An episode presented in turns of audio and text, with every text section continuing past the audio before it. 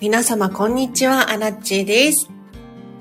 このチャンネルは、こんまり流片付けコンサルタントである私が、もっと自分らしく生きるためのコツをテーマに配信しているチャンネルでございます。ということで皆様、2月10日土曜日の午後いかがお過ごしでしょうか？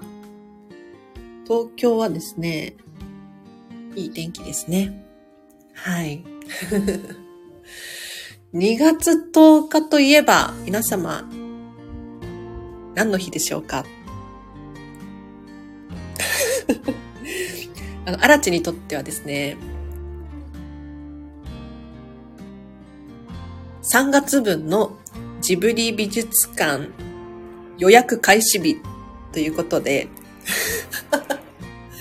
早速予約いたしました。よかった。あの、このチャンネルを聞いてくださってる方、ぜひジブリ美術館に行ってきてほしいなと思います。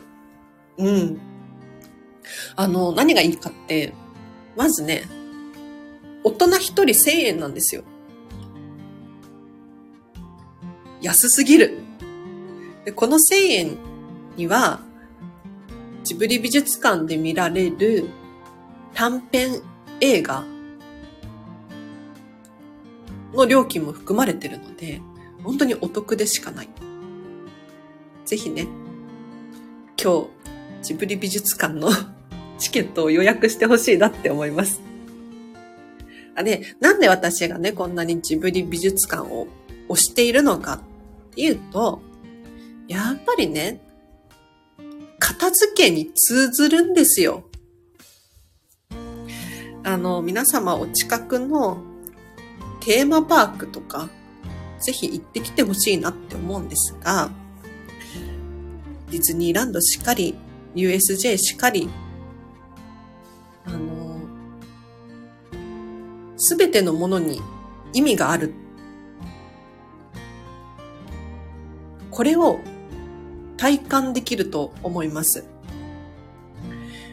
で、皆様のお家、お部屋、見渡してみていただきたいんですけれど、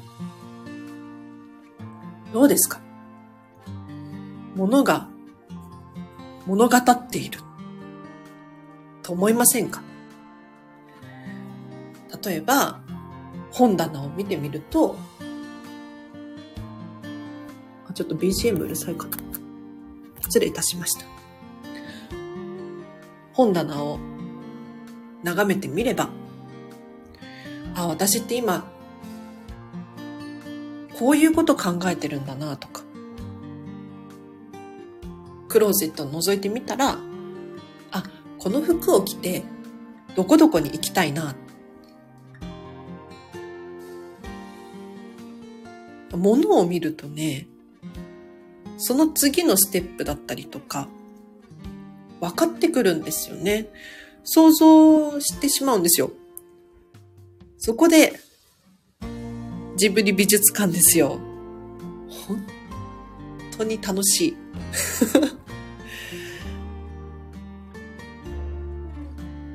置いてあるものだったりとか、描かれている絵だったりとか、なんかね、いろんな受け取り方ができるんですよね。で、美術館なので、本当に人それぞれ受け取り方が違うんです。例えば、お腹が空いてる時に行くのか、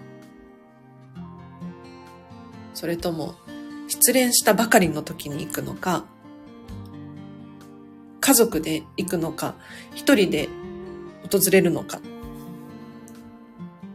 全然ね、感じ方が違うんですよ。だけれど、すべてが正解であって、何をどう捉えてもいいわけですよ。これが素晴らしい。で、そう、お片付けもそうなんですけれど、本当にね、何が正解かっていうのは、人それぞれ違うんですね。うん。なので、お片付けイコール捨てることって考えてる人多いと思うんですが、これは人それぞれ異なります。安心してください。ね、別に捨てなくてもいいんですよ。自分がどこに何が何個あるっていうのを把握しているのであれば、例えばね、細かく引き出しを分けて、なんかラベルを貼ったりとかして、しっかり管理する。これが私にとってはすごく楽しいんですっていう人も中にはいらっしゃるんですよ。そういう人が何でもかんでも捨てて物がなくなっちゃったら、なんかこう、仕分けをするっていうことできないですよね。楽しみを奪っちゃってるっていうのかな。なので、捨てることがときめかないっていう人は、捨てずに、もうクリアファイルを使い分けてとか、っていうことをしてもいいと思います。ただね、あの、私、アラチェもそうなんですけど、管理ができない人っていると思うんですよ。うん。なんかこう細かく分けて仕分けができなかったりとか、なんかつい物をポンって置いちゃったりとか、そういう人におすすめなのは、やっぱり物を減らすっていうことですよね。あすいません、アラチェ、勝手に喋っておりますが、数名の方聞いてくださってます。ありがとうございます。あの、質問などございましたら、ぜひコメント欄で教えてください。お片付けに関する質問や、私、アラチに対してのご質問など何でも結構です。ただね、いい場作りにご協力いただければなと思います。はい。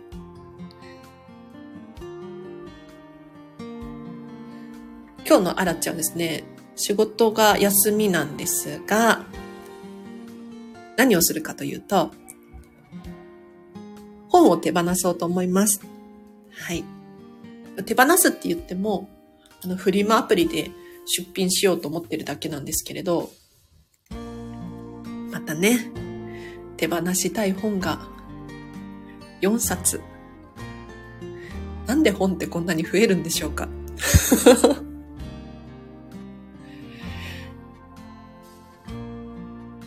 このチャンネルはぜひ片付けをしながらとか、家事をしながらとか、聞き流していただけるとはかどるらしいので聞いていただければなと思いますが、今回手放すことになった本たちをちょっとご紹介させていただこうと思います。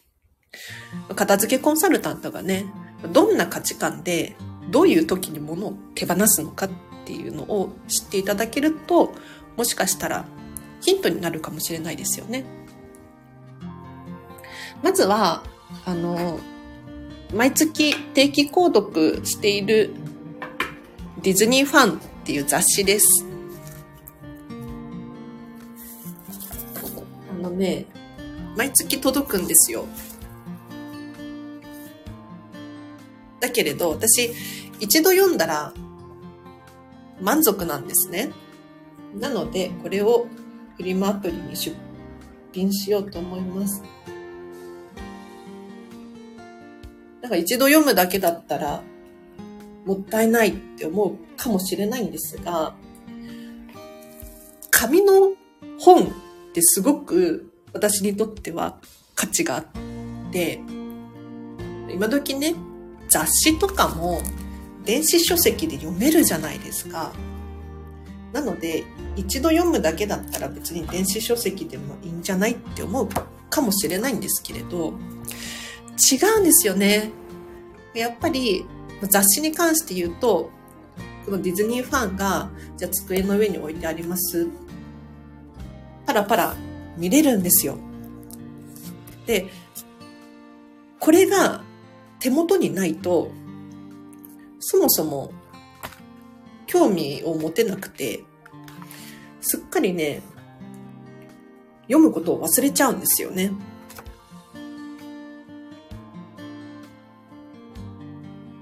なので、ディズニー好きとしては、定期的に季節の情報だったりとかは仕入れておきたいので、ディズニーファン定期購読しております。あと、手放すことになった本が、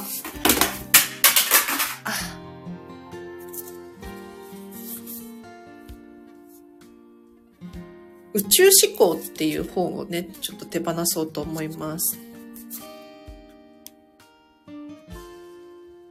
これね、多分100ページも読んでないんだよね。全部で400ページくらいある分厚い本なんですけれど、70ページくらいかな。読んで止まっちゃったんですよ。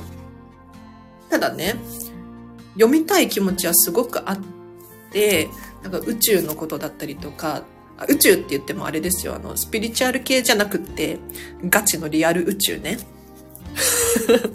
うん。宇宙系なんか、量子力学とか、あとは、原子、電子の話だったりとか、そういうの大好きなので、この本、すごく読みたいんだけれど、紙の本って、さっきのディズニーファンっていう雑誌のとはまた違って、なんていうのかな。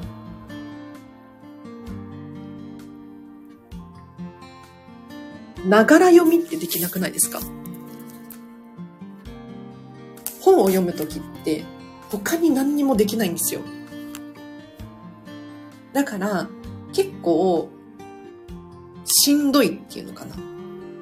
よっぽど興味があるものだったらパラパラパラって読めるんだけれど紙の本はなかなかねよし読むぞって思わないと読めないので途中で終わっちゃう本があるんですよ。で、こういう時、アラチどうしてるかっていうと、一旦寝かせます。また復活して読むことがあるんで、読みたくなるっていう気分の時を待つっていうことをするんですが、この子に関してはちょっとその気分が現れなかったので、もう手放すことにします。で、さっき、あの、アマゾンのオーディオブックで、この宇宙思考っていうね、えっ、ー、と、天文学者ボス B さん、インスタグラムとかもやってますよね。の本を検索したんですよ。そしたら、オーディオブック版があったの。で、オーディオブックだったら私、通勤の時にしょっちゅう聞いてるので、ちょっとこれ、あの、紙の本は手放して、オーディオブック版で聞こうと思います。あの、皆様、オーディオブック非常にいいですよ。うん。なんか、最新の本とかっていうのはあんまりないんだけれど、1年くらい経って人気の本とかだったら、結構、 Audible 版、オーディオブック版で出てくるので、なんかね、映画とかも最新作映画館で見たい。もしくはもうちょっとだってテレビで見たいっていう人いるじゃないですか。本も同じで、いち早く情報をゲットしたかったら紙の本を読めばいいし、そうじゃなくって、ちょっと経ってからでもいいから知識が欲しいっていう時は、 Audible 版、オーディオブック版を待つのもありだなって思います。うん、そうするとね、紙の本の物量も減るす、減らすこともできますし、おすすめでございます。あの、アラチェ、勝手に喋っちゃってますが、質問などございましたらぜひ教えてください。あとね、この本も手放すことにしたんですけれど、えっと、今日もね、冒頭お話ししましたが、ジブリの本ですね。鈴木敏夫様のスタジオジブリ物語っていうこの本も手放すことにしました。この本はね、あの、難しかった。すごく難しかった。読めなかったです。もう諦めます。はい。というのも、私がジブリ、ジブリにハマったきっかけっていうのは、ジブリ美術館なんですよね。要するに、ジブリの映画、作品の知識ってほとんどないんですよ。なんだけれど、この本を買ってしまって読んでみたら、もうほとんどジブリ作品の、なんて言うんだろう、スタジオジブリとしての歩みっていうのかな。なので、レベルが高すぎる 唯一私が読むことができたのが、えっと、スタジオジブリとディズニーのコラボのところと、あとはジブリ美術館。どうしてジブリ美術館を作ろうと思ったのかだったりとか、っていうところだけパラパラともう一部だけ抜き取って読んで、あとはね、もう本当に難しい。読めなかった。なあの日本語が難しいわけではなくって、もう書いてある内容が本当に自分で作品を知ってる人じゃないと理解できないなっていうところで、もうちょっとこれは諦めて手放します。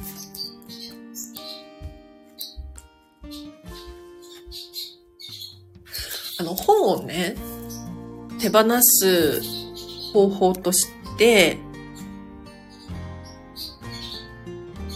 この私、今本読ん、教え、かみかみ。スタジオジブリ物語を読んだ時みたいに、本当に一部だけ読んで手放すっていうのすごくおすすめです。なんかね、お金を出して本を買うから、やっぱり最初から最後まで読まないともったいなくって手放す気になれなかったりするかもしれないんですけれど、本当に自分にとって必要な部分だけ抜き取って、知識として手に入れる。それこそ価値があるなって私は思うので、本ってね、あの、図書館でも借りれたりするし、あと、フリマアプリとかで高値で売れたりとかするんですよ。なので、実質数百円で読めたりするわけですよね。というふうに考えたら、なんかもう一回パラパラだけでも読んだら、とりあえず満足。で、もし万が一手放して後悔してっていうことがあったとしたら、また買い直せばいいんですよ。だって本って高くても2000円くらいですからね。うん。なんかランチ2回分くらいかなっていうふうに思ったら、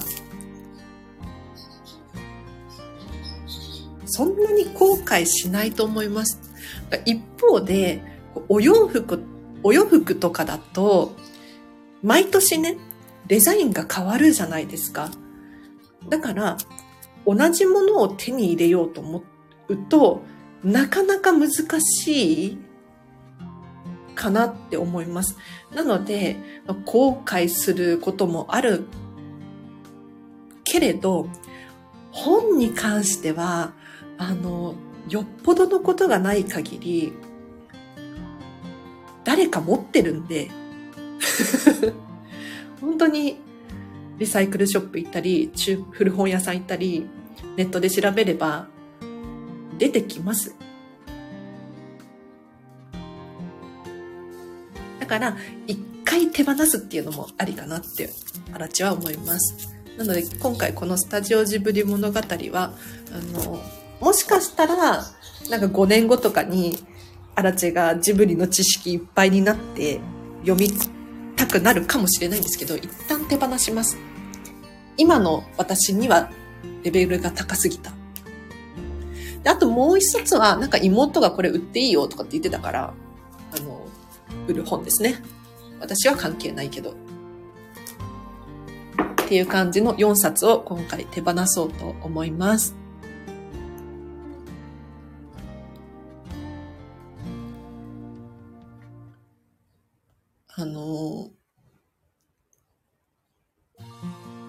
この話を皆様にしたいなって思ったんですけれど、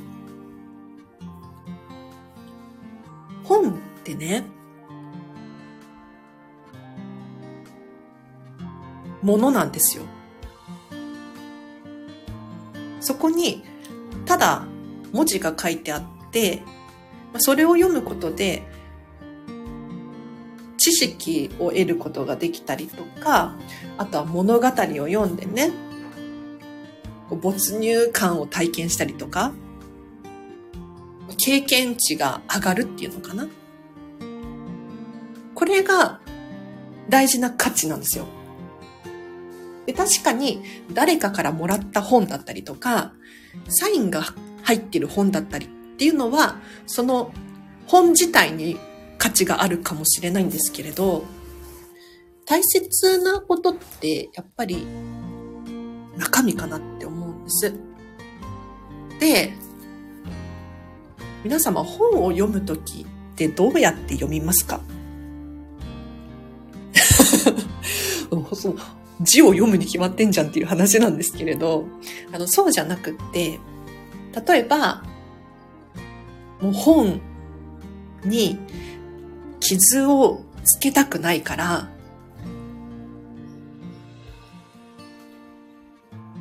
カバーをちゃんとかけて、で、テーブルをきれいにして、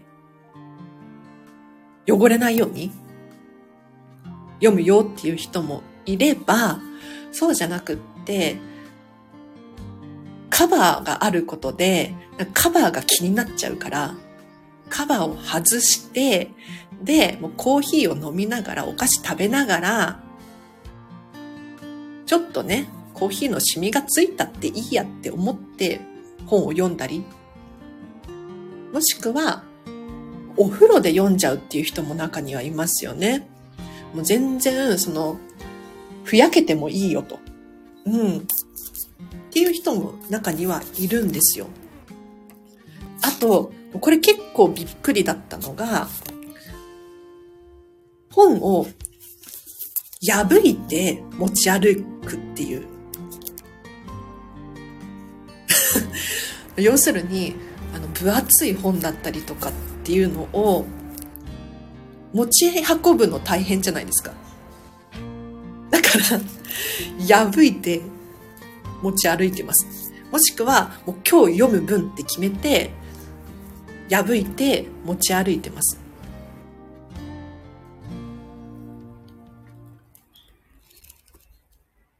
あのね、本の読み方って本当に人それぞれなので、全部正解なんですよね。なんか、本をちぎって持ち歩くなんてありえないとかって思うかもしれないですけれど、いや別に誰かがそうしてるだけであって、自分の人生には関係ないので、うん、それを否定する必要もないし、うん。だからといってそこに合わせていく必要もないっていうのかな。ただ受け入れて流すだけっていう。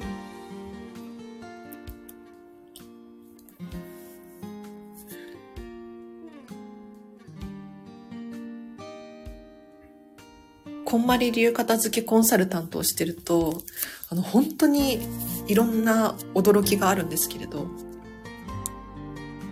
一番の驚きは、こんまりコンサル仲間ですね。本当にすごい。こんな世界が存在するんだっていうふうに思うわけですが、何がすごいかっていうと、まずみんなね、愛があって優しい。こんまりコンサルね、ほとんど女性なんですよ。で、だから女の人がこれだけ多いと、ぐちぐち言ったりとか、バチバチしたりとか しそうじゃないですか。1ミリもそれがないんですよ。でなんでかなって思うじゃないですか。もう答えは明確で、まずね、自分の人生に満足してるんですよ。だからもう本当に人は人っていう感じ別に見放したりとかそういうわけではなくって、人の価値観を受け入れているっていうのが、こんまりコンサルタントなんですよ。だから、お片付けの際にもですね、お客様が、私はこうしたいんですっていうふうに言ったら、それはそれで正解なんですよ。こんまりさんの考えたお片付けの型っていうのがあるんですけれど、この型で、あくまでベースであって、型破りっていうのが存在しても OK なんですよね。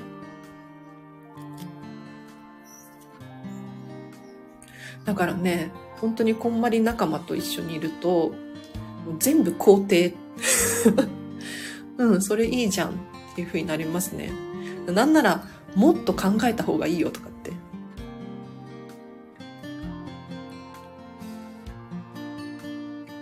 みんな同じさ、片付けコンサルタントっていう同業だから、ライバル意識を持つのかなと思ったら、いや全然そんなことはないんですよ。お客様なんかね、お客様の取り合いになるんじゃないかってね、思うじゃないですか。いや、ならないですね。うん。本当にあくまで、人それぞれ、片付けコンサルタントそれぞれ、個性もあるし、家族も違うし、価値観も違うので、その人から片付けを習び、習いたいっていうお客様が来るんですよね。でそれはタイミングもそうですね。うん。この日私が空いてるけど、お客様は空いてないとか。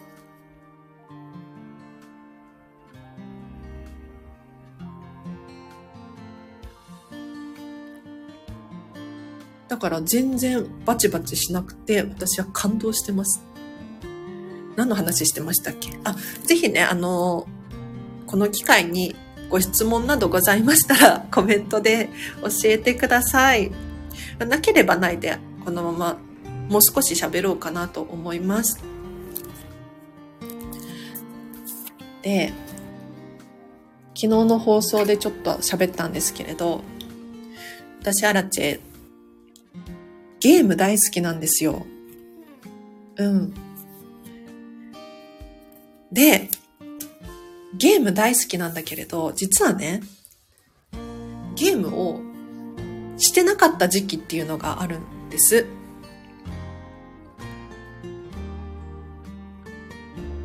なんでかって言ったら、やっぱりゲームをすることに後ろめたさっていうのかな。こんなにゲームばっかりやっていいんだろうかとか、やっちゃダメでしょとか、もっと別のことをした方がいいっていう、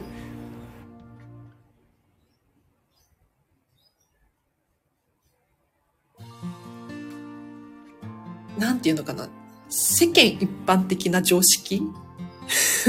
っていうのを気にしちゃってた時期があるんですよ。で、そんな中、お片付けをして、さらに、えっと、目に見えないもののお片付けもしたんです。で、目に見えないもののお片付けっていうのは何かって言ったら、まあ、例えば、写真片付けましょう。まあ、データですね。とか、あとは、時間の使い方を整理整頓しましょう。とか、まあ、人間関係整えましょう。っていうことなんですけれど、これもこんまりメソッドで片付ける方法があって、もう全部見直してみたんですね。その結果、どうなったかって言ったら、私はゲーム好きだなって気づいて、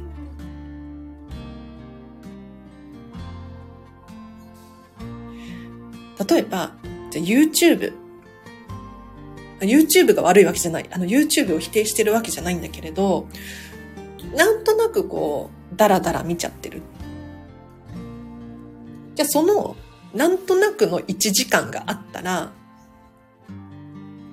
私の大好きなゲーム1時間できるじゃないかと。その方が幸福度高いなって思ったんですよね。その結果、あの、仕事帰りに毎日スプラトゥーンをやっております。で、最近ね、最近って今日届いたんですけれど、任天堂スイッチのコントローラーがちょっと効きが悪くなってきたので、新しくプロコン買いました。はい。7000円しました。アマゾンで。7000いくらだったかな。だけどね、めっちゃいいですよ。やっぱり、あの、自分が多く時間を使っているものに投資をするって非常にいいですね。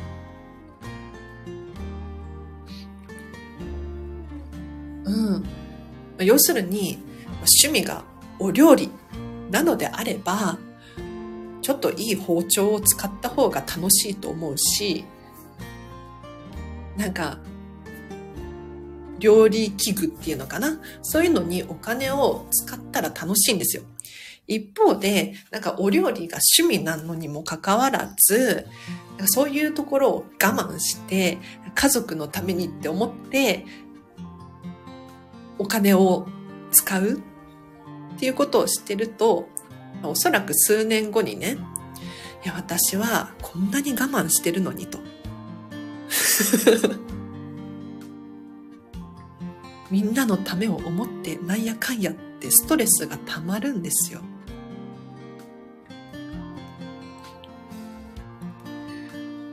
多少はね、あの、何でもかんでも買って、あの、家計が回らないみたいになっちゃったらまずいので、我慢する必要はあるとは思うんですけれど、やっぱり家族の誰かがイライラしている状態を見てると、つられてイライラすると思うんです。だからこそ、誰かがニコニコハッピーにしていてほしい。うん。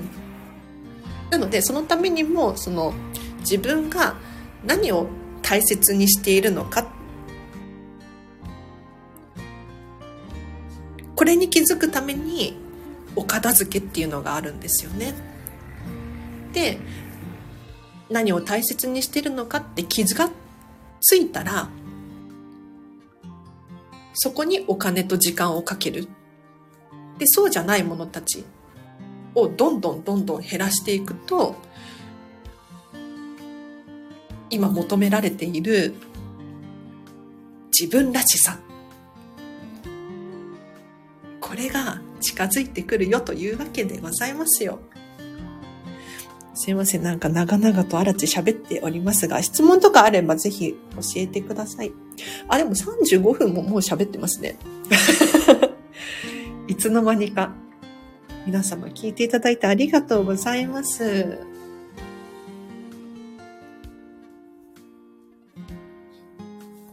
あらちはお昼この後からなんですけれど、何を食べようかなっていう。私、大体お昼ご飯遅いんですよね。というのも、毎日、プチ断食してます。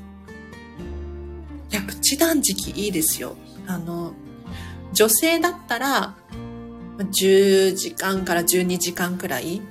男性だったら、もうちょっと。一日の、まあ一日っていうかその12時間くらい、睡眠時間も含めてですけれど、何も食べないっていう時間を設けてあげると、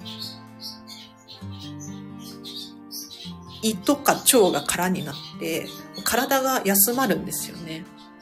他にも、あの空腹っていうストレスを体に与えてあげると、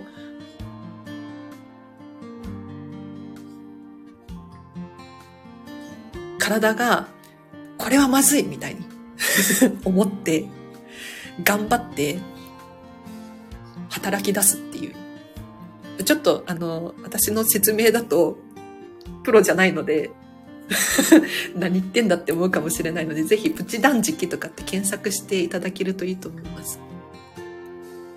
あなんでね、男女で差があるのかっていうと、あの、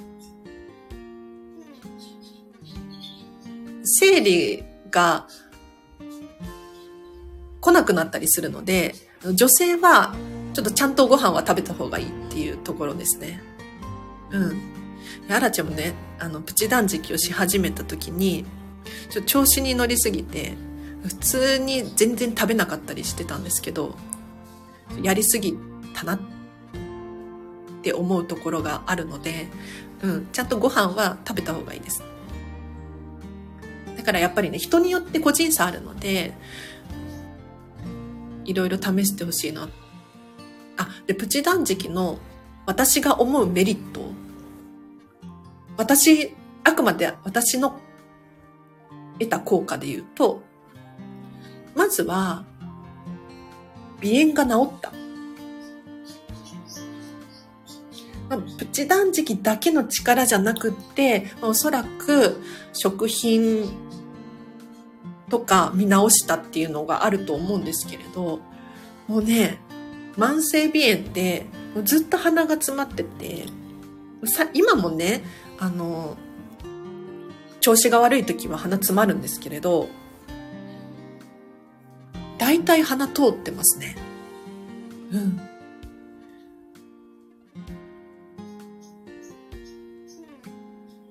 これが本当にありがたい。寝てる時とか辛かったんですよ。本当に。これが一番の効果かな。あとは、まあ、ちょっと、なんていうのかな。肌が痒かったんですよね。チンマシンっていうのかな。アトピーっていうのかな。肌が弱かったんですけれど、もうこれも最近ないです、ほとんど。あと、プチ断食することのメリットっていうのは、本当に単純ですけど、食費が浮く。だってさ、朝ごはん、昼ごはん、夜ごはんで1日3食食べてたら、やっぱりお金かかりますよ。あと時間もかかる。それを一食、一食なしにするだけ。で、朝ごはん作らなきゃとかっていうストレスもないし、あ、ご飯何にしようとか、なんだろう、食材買いに行かなきゃとか。それが、ぐぐっと減るんですよね。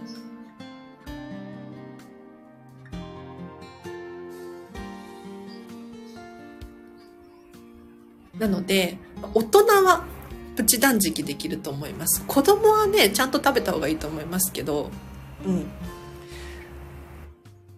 あとそうプチ断食やる時の注意事項としては人間って慣れで生きてるので私もね最初の12ヶ月すごくストレスでしたね。もう朝ごはんを抜くって決めたんですよだけれどもうすんごいお腹すくの。やっぱり時間になるとお腹すくんです。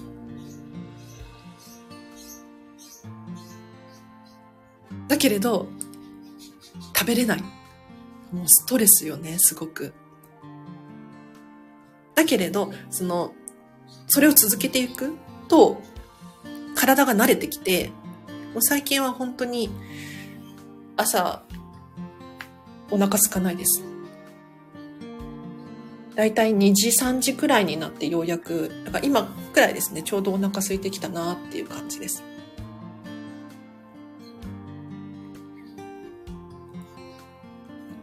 全然片付けに関係ない話をしております。もうちょっと喋っていいですか？なんかちょっと、あの、喋りたくなっちゃった。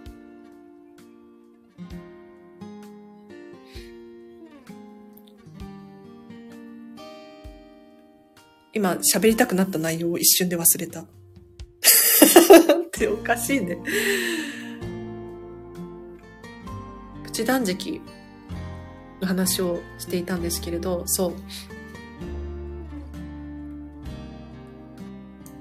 体が慣れてくるんですよ。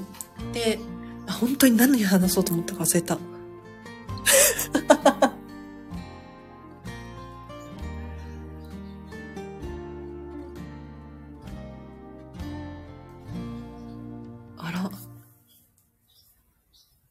うちょっと喋りたかったのに。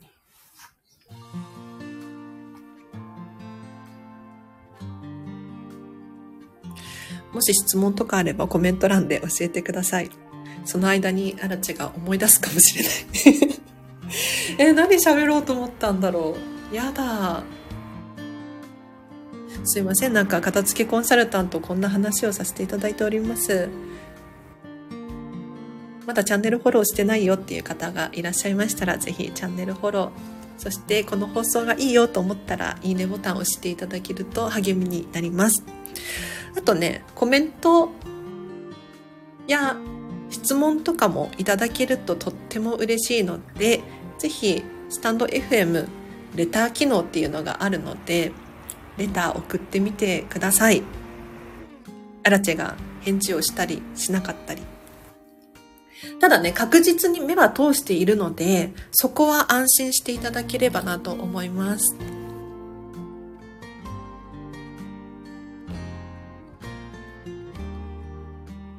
何の話しようと思ったんだろう。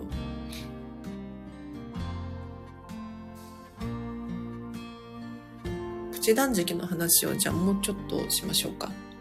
うん。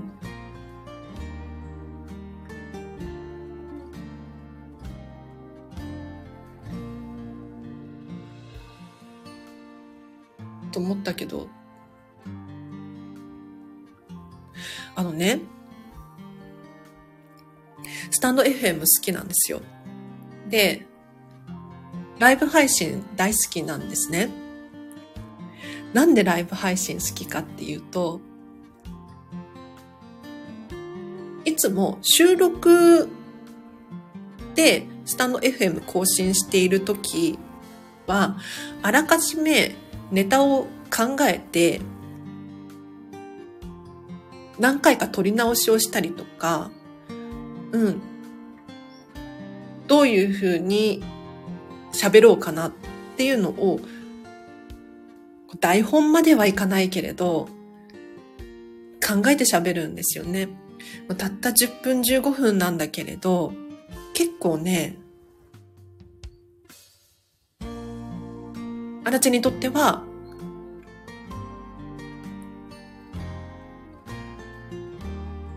大変一方で、ライブ配信だと、いただいた質問に答える。っていうのは結構楽なんですよ。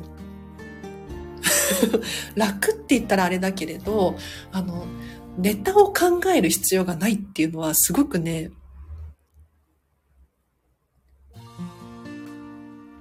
いい。いいのよ。あとは、今日みたいにね、まあ、複数名聞いてくださってる方がいらっしゃいますけれど、質問がない時あるんですね。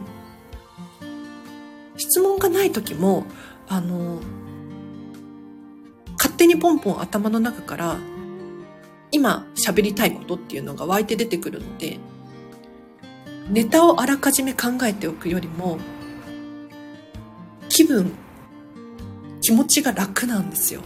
だから、ライブ配信をします。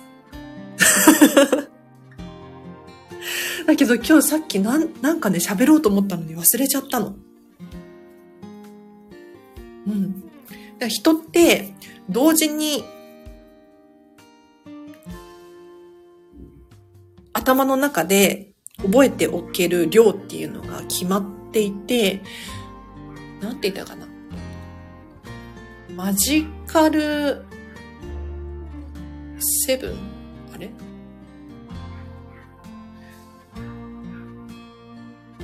人によって違うんですけど、だいたい4個から7個だったかなっ。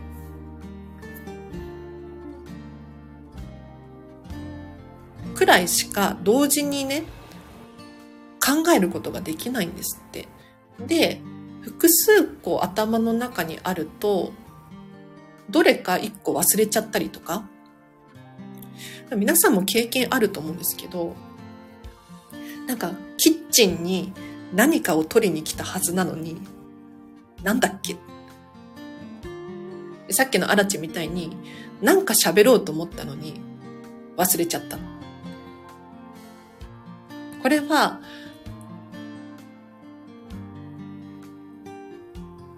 頭の中で同時に考えられる量の上限に達すると、そういう現象が起こりがちなので、やっぱりおすすめはね、お片付けなんですよ。うん。片付けをして、未処理を減らす。未処理があるとやっぱり頭の中で、ああ、食器洗わなきゃとか、洗濯しなきゃとか、この後ご飯何にしようっていう思考が頭の中にあるんだけれど、お片付けによって一個ずつ終わらせるんですよ。例えば、クレジットカード解約しようとか、提出しなきゃいけない書類終わらせるとか。そうすると、思考がスッキリしてきますよね。うん。なので、悔しいな今日なんか喋りたかったのに忘れちゃったの、すごい悔しいんですけれど、今日はここまでにしようと思います。皆様お聞きいただきありがとうございました。では、お知らせとしては、そうだな、インスタグラムやってます。えっ、ー、と、アラチェのスタンド FM のホーム画面からリンク貼ってありますので、そちらからぜひぜひアラチェのインスタグラムフォローしてみてください。あと、フェムパスさんでウェブ記事書いております。フェムパス片付けとかって、フェムパスアラチェとかって検索していただくと読めるはずですので、そちらから読んでいただけ、読んでいただけるととっても嬉しいです。あとはお仕事のご依頼などございましたら、ぜひお気軽にご相談ください。あの、まずはご相談っていう感じでいいと思いますんで。うん。で、なんか違うなと思ったら、あの別の片付けコンサルタントさんに話聞きに行ったりとかね、するといいのかななんて思いますよ。では、アラチェこれから本を出品しなければならないので失礼いたします。では、では皆様、今日のこの後もハピネスを選んでお過ごしください。アラチェでした。バイバーイ。サンキューです。